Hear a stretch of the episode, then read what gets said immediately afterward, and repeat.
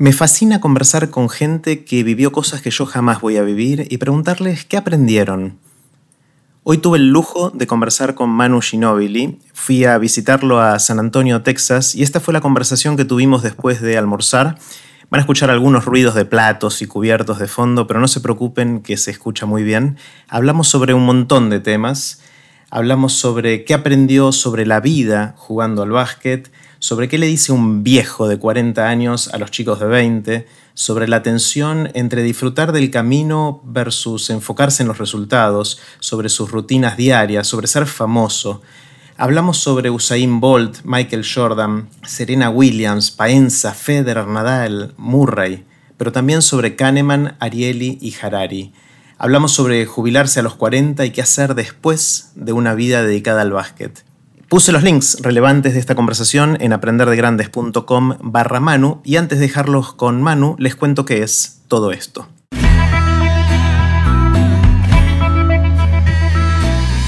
Esto es Aprender de Grandes, el podcast donde comparto lo que aprendo mientras intento aprender durante toda la vida y lo que converso con gente que admiro. Ahora sí, los dejo con Manu Ginobili. Hola Manu. ¿Qué tal Jerry? ¿Cómo va? Muy bien, muy bien. Eh, como te anticipé, me gusta empezar las conversaciones en Aprender de Grandes con una pregunta que puede ser muy grande eh, para ver a dónde nos lleva. Y la pregunta que me gustaría hacerte a vos es, dado que pasaste tantos años eh, jugando al básquet en lo más alto del nivel profesional, ¿qué aprendiste? ¿Qué aprendiste en, en todos estos años? Eh bueno, todo lo que sé, básicamente, porque yo empecé a, jugar profesionalmente a los 18, estoy por cumplir 40, así que toda mi vida adulta eh, se desarrolló alrededor del básquet. Así que aprendí a ser independiente, aprendí a, vivir fuera del entorno materno. Eh, vivir, conocer lugares nuevos, eh, conocer gente completamente distinta de todos los continentes posibles eh, y, a explorar eh, mundos distintos que por ahí, siendo un pibe común de Bahía Blanca, no hubiese tenido ni, de cerca la posibilidad de, de, evaluar, de ver, de, de habitar, ¿no? Entonces, la verdad que todo lo que, lo que soy fue acompañado de la mano del básquet profesional. Claro.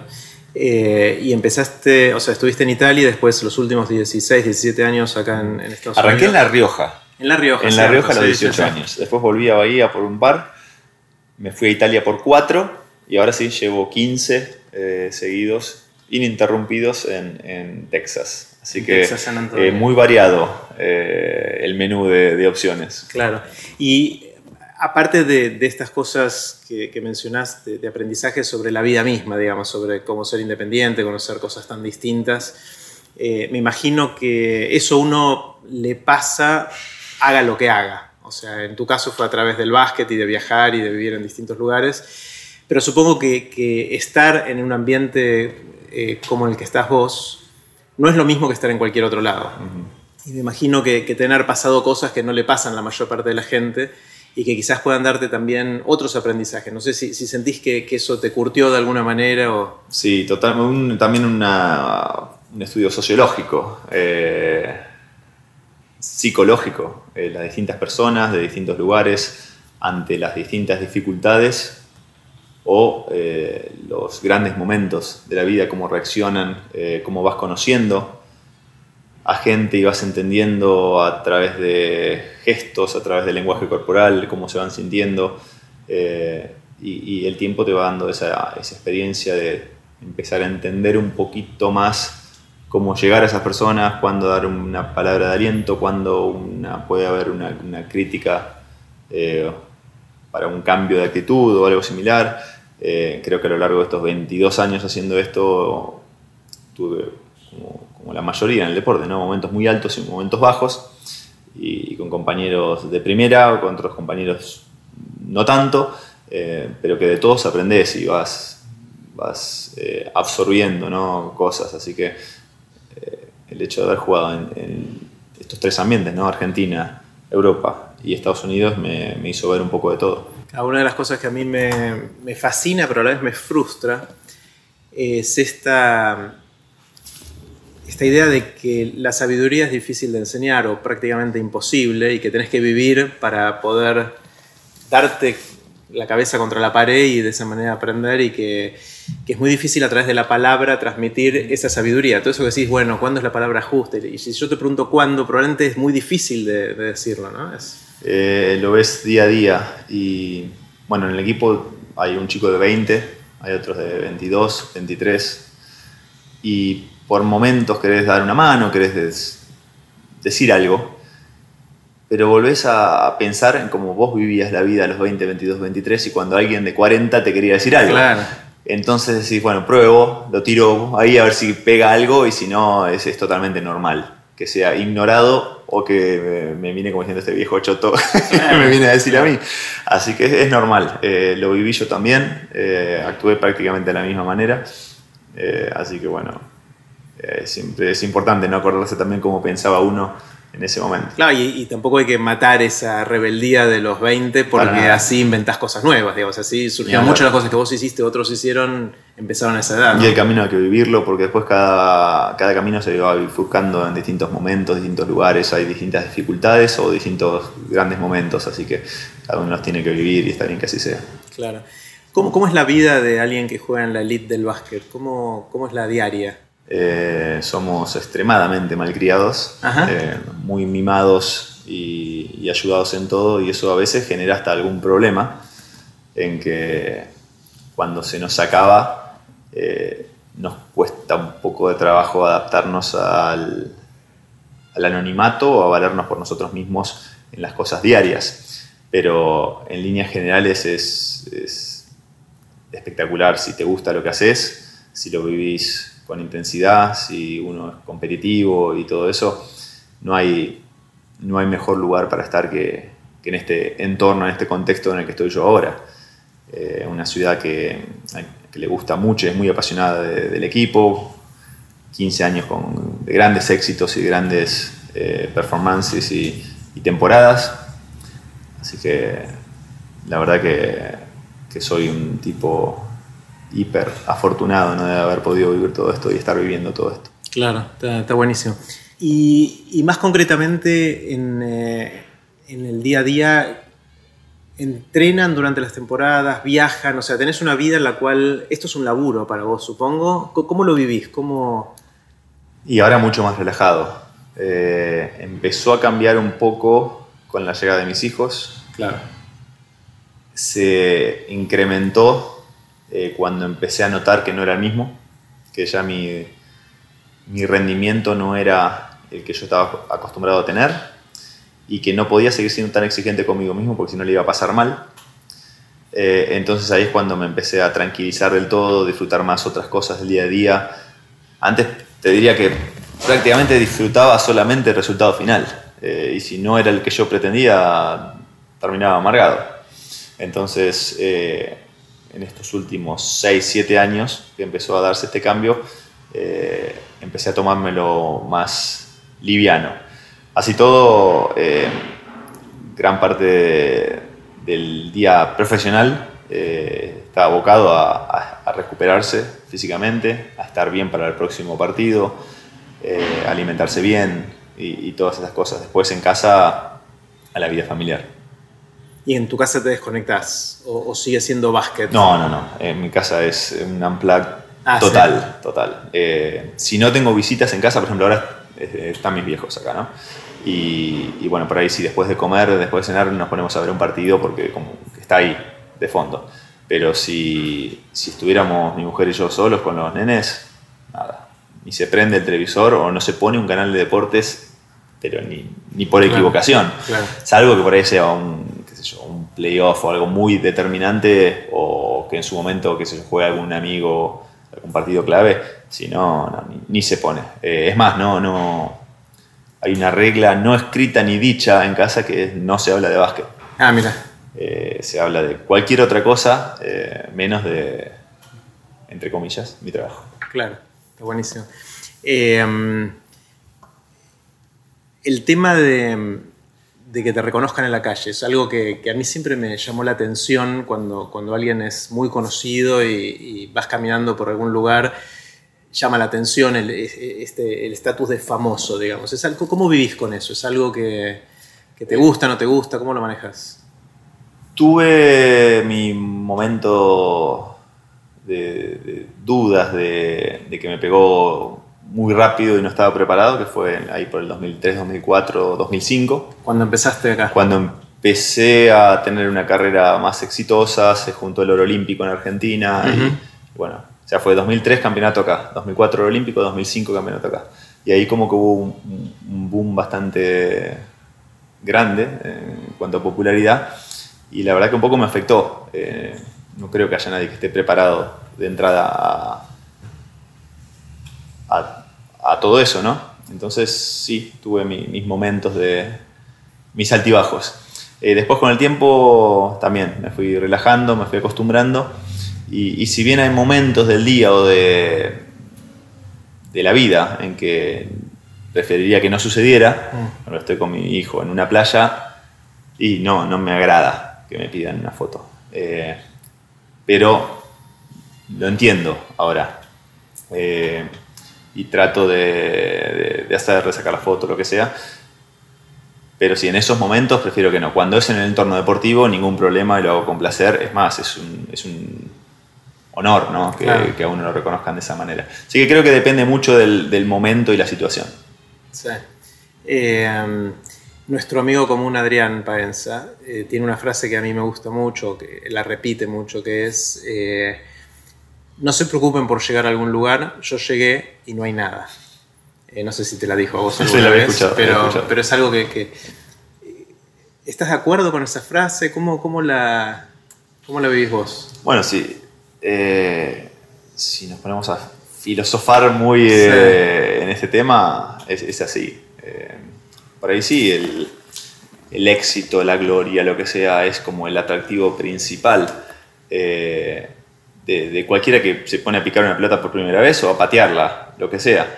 Eh, pero después depende de cómo uno eh, vive cada momento. Porque poner la gloria, la victoria, el éxtasis ¿no? de ese momento dura muy poquito. Y si estás toda tu vida pensando y esperando esos momentos, se la vas a pasar mal. Porque ese momento se dura muy poquito y es muy de vez en cuando. Entonces, si no aprendes a vivir con intensidad y con optimismo y con alegría el día a día es una cagada. Así que creo que es eso, es un cambio que, que también, como te digo, empecé a dar en mi último tiempo. Antes mi, espíritu mi naturaleza competitiva hacía que no lo viera eso. Era, lo mío era toda la competencia y pensar en el día siguiente y cómo ganarle a ese rival o cómo ser mejor que ese rival. Y, y hace poco leí una frase similar que decía que cuando sí, está bueno ser competitivo para la productividad y para tu carrera, pero eh, ser tan competitivo hace que te olvides de un montón de otras cosas o las dejes de lado. Eh, y por ahí tampoco está tan bueno, ¿no? Así que yo la competitividad esa la, sí, me hizo muy bien a nivel deportivo, está claro. Pero ahora mirándolo con un 10 años después o 5 años después, eh, no estoy seguro que le haya pasado tan bien. Porque las veces que no se daba de lograr ese objetivo, ¿Te sentías mal, mal? Me sentía mal. Y sentía que, que le fallaba a mis compañeros, a mi técnico, a, mi familia, a, todos. Y, bueno, no, no, es saludable tampoco. Así que cuestión de encontrar un, poco un equilibrio, ¿no? Claro. quiero hacer un contraste. Ayer cuando, cuando fuimos a verte a la cancha, eh, terminó el partido y Irving erró un, un tiro libre eh, y después se quedó tirando, estuvo como 15, 20 minutos tirando al aro, después de que se fue todo el mundo, no, no queda nadie en la cancha.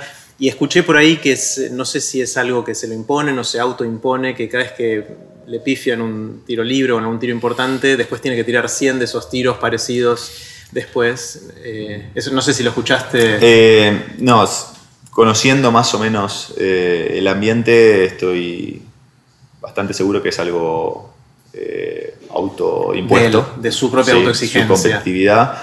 Eh, no le gustó cómo jugó, el equipo jugó realmente muy mal. Eh, avergonzados en cierto modo por, por, cómo jugar y por haber perdido así, entonces él eh, se autocastigó, ponele, eh, yendo a, tirar, ¿no? quedándose como para que no se repitiera.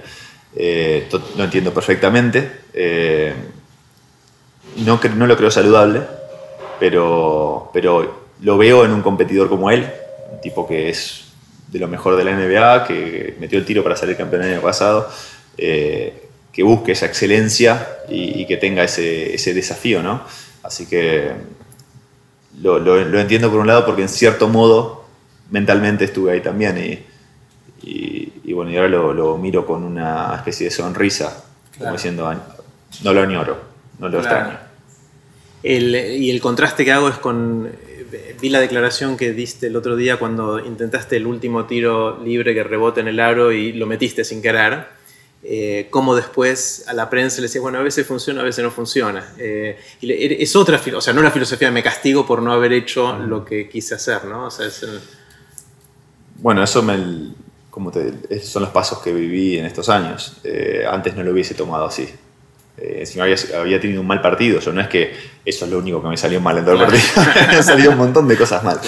Y, bueno, ya aprendí a desdramatizarlo, a, a vivir el juego y, esta temporada especialmente como, como lo que es. Soy el segundo más viejo o veterano de toda la NBA. Estoy por cumplir 40 y sigo estando en un gran equipo, teniendo minutos importantes, sintiéndome útil. Eh, y, tengo que aprender, o, empecé a aprender a valorar eso y no a compararme con el que tiene 10 años menos y, que le tengo que ganar y que tengo que jugar más o hacer más puntos, lo que sea. No, yo, ya di, como dijo también el mismo eh, amigo en común. Eh, ya lo viví, todo eso ya lo hice. Ahora estoy en otra etapa de mi vida, ahora quiero disfrutar el camino. Eh, es una frase trillada, pero que nunca más eh, ajustada a la realidad en mi caso, ¿no? Eh, el día a día. Eh, es más, toda mi vida, durante la temporada, no veía la hora que llegaran los playoffs. Como diciendo, faltan 20 partidos todavía. Ahora. Estás disfrutando cada partido. Si dura 20 partidos más, estoy bien. Es más, faltan 10 ahora. Decís, uh, ya termino, ya llegan los playoffs, se acaba. Así que estoy completamente en un momento de mi carrera deportiva, sobre todo, y vida, distinto. Es interesante pues se da una pequeña paradoja ahí, que es esencialmente lo que venimos diciendo. Por un lado, uno dice el secreto está en poder disfrutar cada momento y de que no sea esa... De, no poner toda la energía en el logro, porque el logro es efímero, no es muy frecuente, todo lo que decías antes.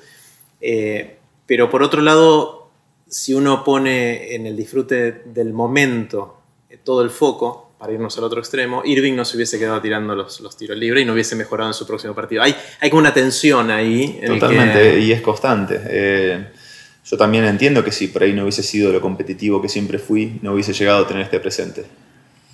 Ahora, hay que poner en la balanza también, ¿para qué quiero este presente si, no, si lo sufrí hasta este momento? Entonces tenés que decir, bueno, prefiero vivir estos 15 años con una sonrisa, relajado, tranquilo y después siendo uno más eh, sin haber ganado lo que gané o sin tener el presente que tengo o no.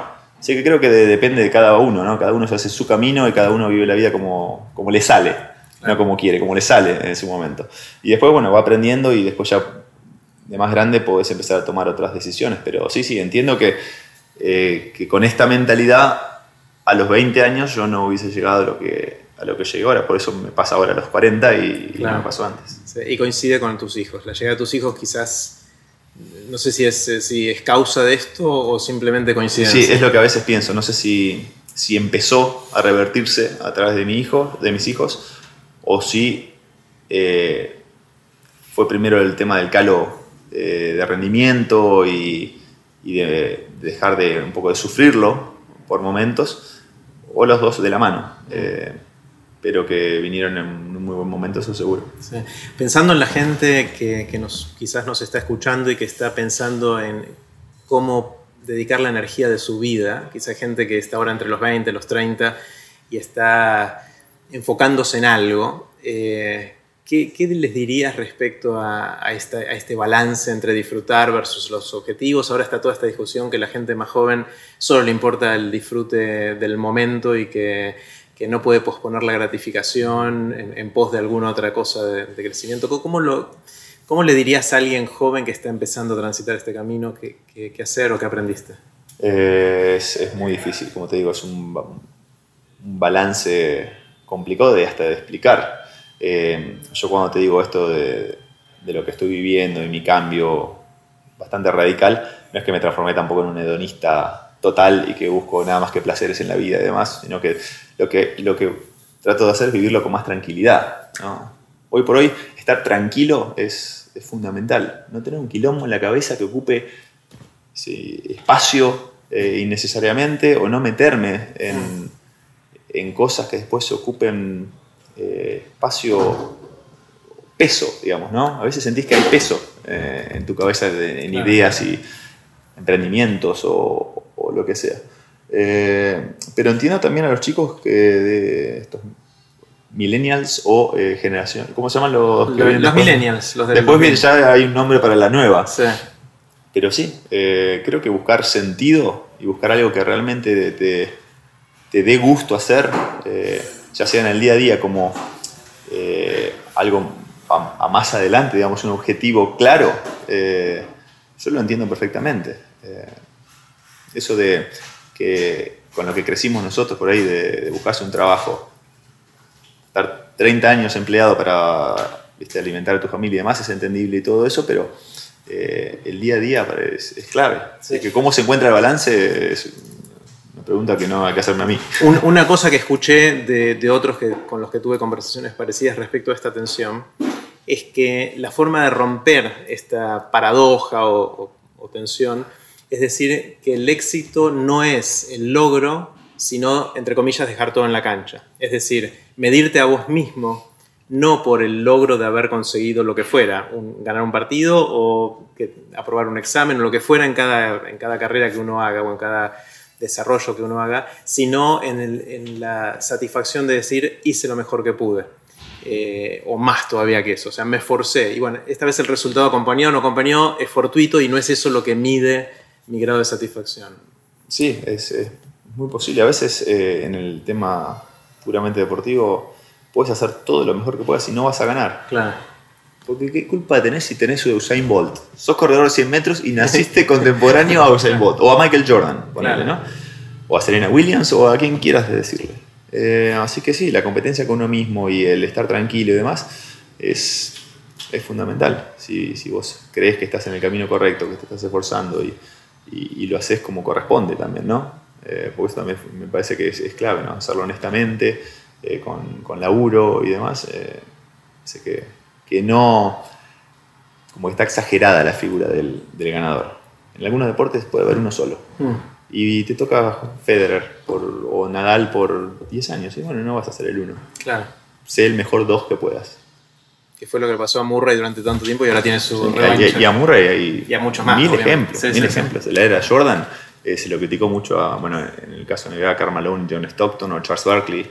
Eran contemporáneos de Jordan, ¿qué querés? Eh, y a veces, por más que estés en tu mejor momento, por ahí algo pasa y no se te dio y después no se te vuelve a dar y no por eso dejas de ser un ganador, por más que no tengas el anillo. Yo eso soy eh, un gran creyente de eso, ¿no? Mm.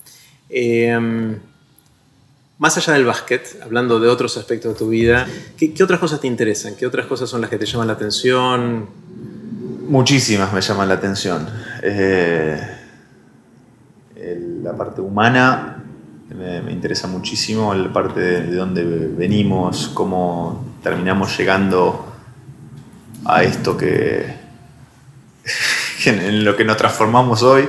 Eh, cómo funciona nuestra cabeza, eh, los temas de Ariel y Kahneman, por ejemplo, en cuanto a, lo irracionales que somos, aunque nos creemos lo contrario. Yo toda la vida dije que era un tipo muy racional.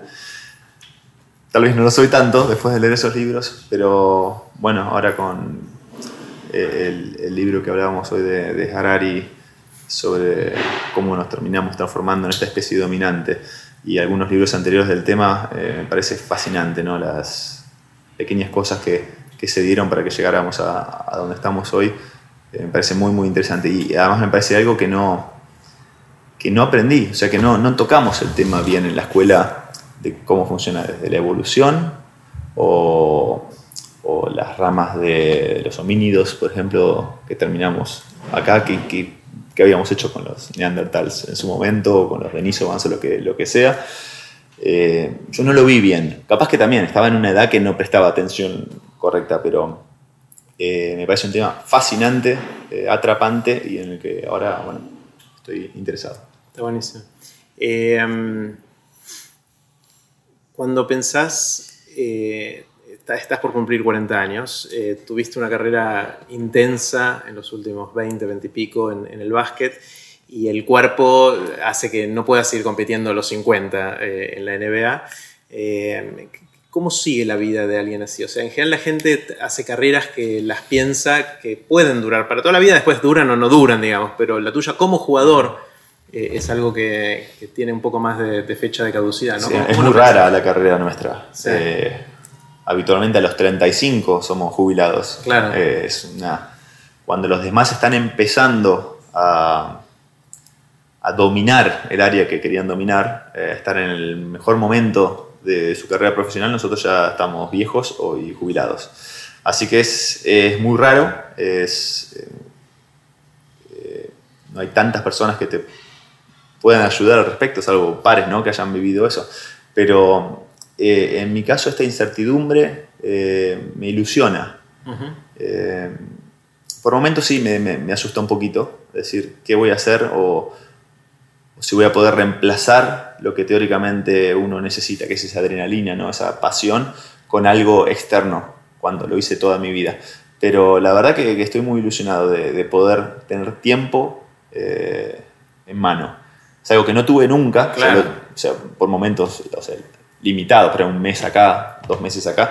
Pero tener tiempo a disposición creo que es lo que todos apuntaríamos a tener es muy finito lo que tenemos nosotros de tiempo en este mundo. Así que que yo a los 40 lo tenga casi limitado y, y sin la necesidad de ir a buscar recursos como para eh, bancarme y bancar a mi familia, es una unidad, es una unidad, es una oportunidad muy única mm. que tengo. Y bueno, eh, tengo mucha curiosidad y la quiero experimentar. Eh, así que por dos o tres años o lo que pueda, quiero tener ese tiempo, quiero experimentar cosas, quiero viajar, quiero disfrutar cosas que no pude hacer antes. Si puedo seguir haciéndolo, perfecto. Si no, bueno, eh, no tengo dudas que encontraré algo que me apasione porque, como te digo, soy muy curioso y hay temas de muchos ámbitos distintos que me pueden llegar a, a interesar. Eh, pero no me quiero comprometer con nada porque esa incertidumbre hoy por hoy me, me entusiasma. Claro, ahí es un momento de apertura, no de cerrar, claro, sino de, abrir. Decir, bueno, tengo un montón de cartas. Sí, a veces es verdad que, que tener muchas opciones genera un poquito de, de ansiedad. Eh, pero bueno, la, la, quiero vivir por un tiempo después. Sí, tampoco tenés apuro. O sea que es, no, no tengo apuro para nada. Eh, pero, pero es linda esa sensación. A mí me, me eh, encanta. el lujo y el privilegio es enorme. Eh, y también las presiones de afuera. Claro. Así, ¿cómo no vas a hacer nada? Bueno, no, inicialmente no quiero hacer nada. Si, si, si, vos le preguntás a cualquier tipo que tiene un trabajo de, de 9 a 5, ¿qué quiere hacer? Eh, la mayoría se quiere ir a la mierda, quiere claro. hacer otra cosa. Seguir un hobby o, o, leer más o viajar más o estar con su pareja más o lo que sea. Bueno, yo inicialmente lo quiero hacer, lo voy a hacer. Uh -huh. eh, si realmente después necesito eh, sentirme productivo en algo sí, más, más preciso y demás, bueno, lo hago. Pero, pero, inicialmente lo quiero explorar, explorar a ver si, si, puedo o no. Está genial.